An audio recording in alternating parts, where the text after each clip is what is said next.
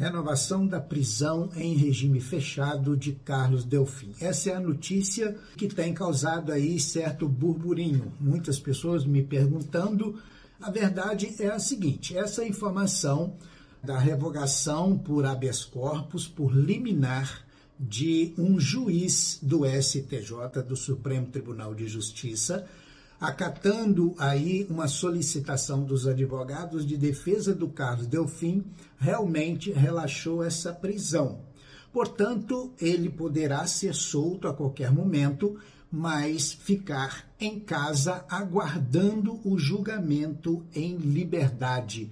Liberdade entre aspas. Porque, claro, na sua defesa, os advogados alegam que não tem motivo nenhum para que ele seja preso, para que ele esteja preso numa em regime fechado, porque ele não corre risco de fugir. Nós sabemos que a prisão preventiva de Carlos Delfim, pedida pelo GAECO, ela não se trata tão somente por motivo ou por possibilidade de alguma fuga.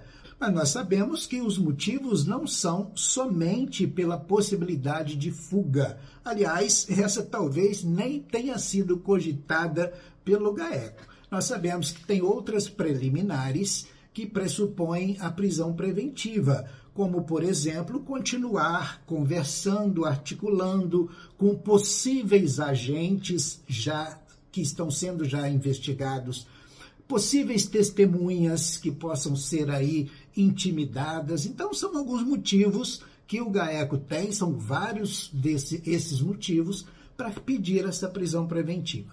Mas em relação à soltura dessa prisão que está lá no presídio de Uberlândia, é, eu acabei de falar no Ministério Público, na sede do GAECO, na secretaria da sede do GAECO em Visconde do Rio Branco, e o GAECO ainda não foi notificado desse habeas corpus, dessa liminar.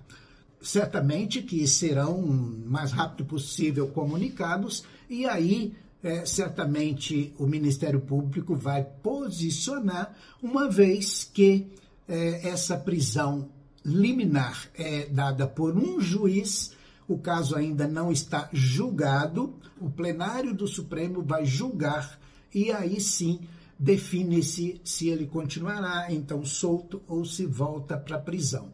É a decisão liminar, eu que sou um leigo entendo dessa forma.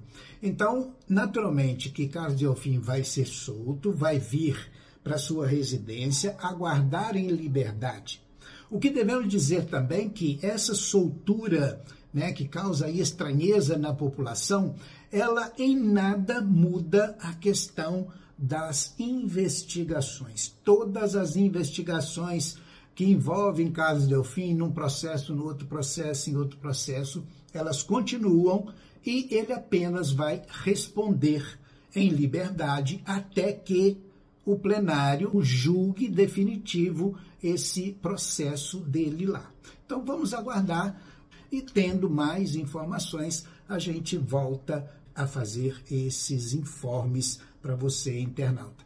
Antes que eh, eu finalize esse nosso primeiro informe desse dia, eu quero pedir que, se você ainda não é inscrito no nosso canal, se inscreva. Se estiver assistindo pelas redes sociais, Facebook, WhatsApp e outros, clique aí no, no link desse informe, vá para o nosso canal e se inscreva lá, toque no sininho para receber novas notificações, porque estaremos atentos e tendo novidade, nós colocaremos aqui para você. Um abraço e até o próximo informe.